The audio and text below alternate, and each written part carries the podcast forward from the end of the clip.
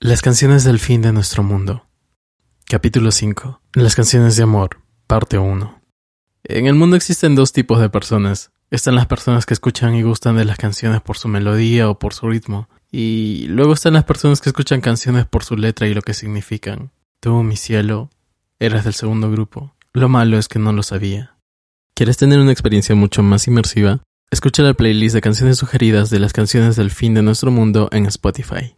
En nuestra relación la música lo fue todo. A pesar de que nunca logramos escuchar música juntos, y mira que fue siempre uno de mis sueños. El problema es que casi siempre la escuchábamos cuando el otro no estaba. Y pues en ese momento no me di cuenta que para ti era muy importante la letra de cada canción, mientras que para mí era importante la melodía y los ritmos.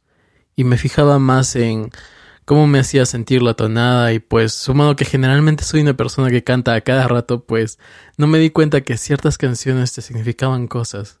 Quizá pensabas que te trataba de dar mensajes mientras cantaba, pero en realidad no, nunca fue así. Casi siempre cantaba canciones que se me quedaban en la mente, y sumado además que sabía cómo sonaban fonéticamente las palabras en inglés, pero que casi nunca entendía lo que decían, o bueno, no me daba el trabajo de entenderlas, pues creo que te di impresiones erróneas. Vamos, que un día podía cantar algo en inglés e invocar a algún demonio y ni siquiera me enteraría de que había sido yo.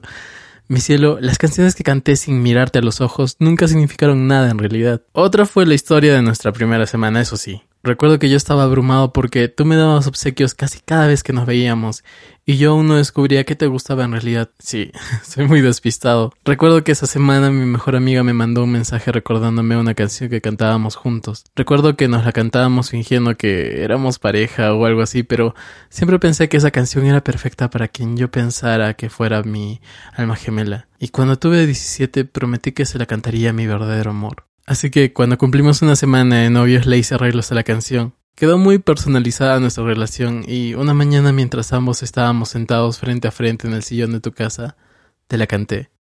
Eres genial. Eres genial. Tú eres nube, yo soy pollo, yo soy pan, tu mermelada, juntos nos comemos todo y no les dejamos nada. Tu pasta dental, yo dientes y enjuágame, tu Madonna, yo tu canción, como virgen seré, como a mis ojos te amo, pues con ellos te vi más que la saga de Harry Potter. Te quiero yo a ti, tú la guitarra, yo las cuerdas, todo el aceite, yo el vinagre, yo el melón, que tú muerdas, tú mi madre, yo tu padre. Creo que eres genial y cada día que te veo caminar es un día muy normal porque yo siempre te veo caminar y cada día si pienso en algo eres tú. En mi mente habrán otras mil cosas, pero más estás tú, solo tú. Y es que eres genial. Eres genial. Yo soy el cero de tu veinte y soy la harina de tu pan. Si fueras tú la lava, entonces yo sería tu volcán. Tu sol, yo luz, no se podrán separar. Igual que Titanic, mirar sin llorar. Iremos juntos como fiesta y confeti. Y si te diera hambre, te hago un espagueti. Con todo y albóndigas. Creo que eres genial. Eres genial. Creo que eres genial. Te la terminé de cantar y tú me diste un beso tierno. Sí, en esa ocasión sí te miré a los ojos mientras te la cantaba, pero para ser más justos trataba de no despegar los ojos de mi iPhone porque me moría de vergüenza, nunca le había cantado a nadie antes y lo hice por ti. Yo temblaba de miedo y de vergüenza por abrirme así como lo hice contigo porque era nuevo para mí, me abrazaste, tú me diste un poema, Recuerdo cuando cumplimos cinco o seis meses, tú me esperaste una mañana en tu cuarto con una guitarra negra en las manos y empezaste a cantar la canción de una película que habíamos medio visto la semana anterior. Fue hermoso, tan solo entrar y que tú me pidieras que me detuviera allí cerca de la puerta de tu habitación y comenzaste a cantar. Te amo y más de lo que puedes imaginar. Te amo además como nunca nadie jamás lo hará en esta canción. Va mi corazón. Amor más que amor es el nuestro y te lo vengo a dar. Para esta parte de la canción yo te miraba y mis ojos no dejaban de llorar y ver lo perfecto que era todo lo nuestro. Nunca en mi vida me habían dedicado algo así como una canción.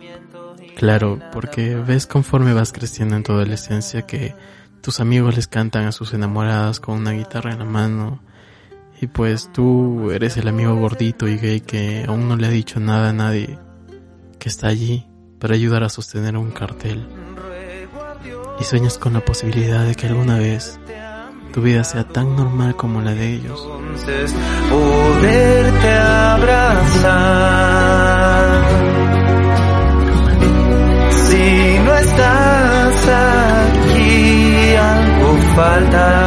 Yo por ti pelearé hasta el final. El hecho de que alguien hubiera pensado en mí, yo, con tantos defectos y tantos traumas de vida, y lo hubiera convertido en arte y confesara que a pesar de todo lo que cargaba conmigo, todo lo que yo consideraba una mierda de vida lo amara, pues la respuesta fue llorar y llorar, tal como poder beber el agua de un oasis después de haber pasado caminando por un gran desierto. Esas lágrimas de gratitud eran por un acto de amor tan puro y esas mismas lágrimas que derramas son las más sublimes.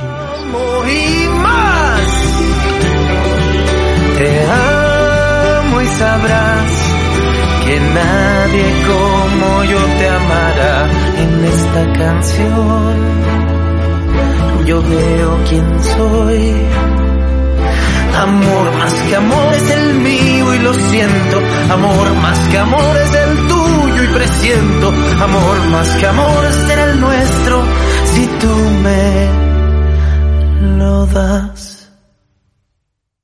Cuando terminaste de tocar me acerqué a ti y te abracé por largo rato, llorando hasta casi gemir, porque todos los traumas de mi adolescencia y todas las veces en las que las personas me habían rechazado por no gustarles, por ser demasiado feo o demasiado gordo o demasiado bajito, todos esos traumas se sanaron en ese acto de amor.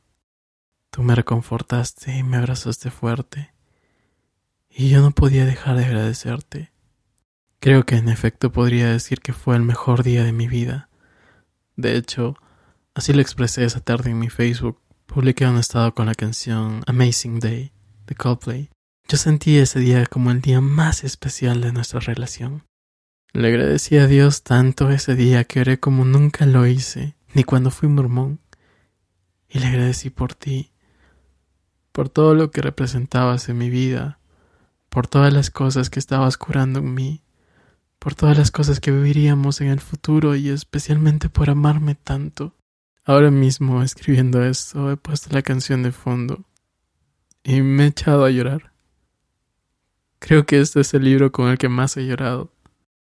Y como dije, nuestra historia está llena de música, me hubiera gustado que ésta hubiera tenido la misma participación aun cuando estábamos, pero la verdad es que la verdadera razón por la que escribo todo esto, la parte más dramática y hermosa, ocurrió después de que terminamos. Pocos días después de haber terminado estaba tan deprimido que apenas pude volver a escuchar música. Pero una tarde entré a Spotify y encontré que era el único lugar en el que no me habías eliminado. La última canción que habías escuchado antes de irte a la universidad fue de Carla Morrison. La escuché y fue en ese momento que realmente comenzó, sino la parte más importante de nuestra relación, la que merece realmente ser contada. Porque chicos que se enamoran, pasan un tiempo juntos y luego terminan, hay miles de millones de historias allá afuera, pero pocas como la que vivimos entre las playlists que creamos y todo lo que nos decíamos cada semana sin decir nada, simplemente agregando canciones, comunicándonos sin hablarnos, simplemente contando nuestra historia con canciones. ¿Quieres saber qué más continúa en la historia y no esperar hasta la próxima semana? Descarga las canciones del fin de nuestro mundo en Apple Books y Amazon. El Con todo y albóndigas, muchas canciones de amor y una gamba negra patrocinaron este capítulo de las canciones del fin de nuestro mundo.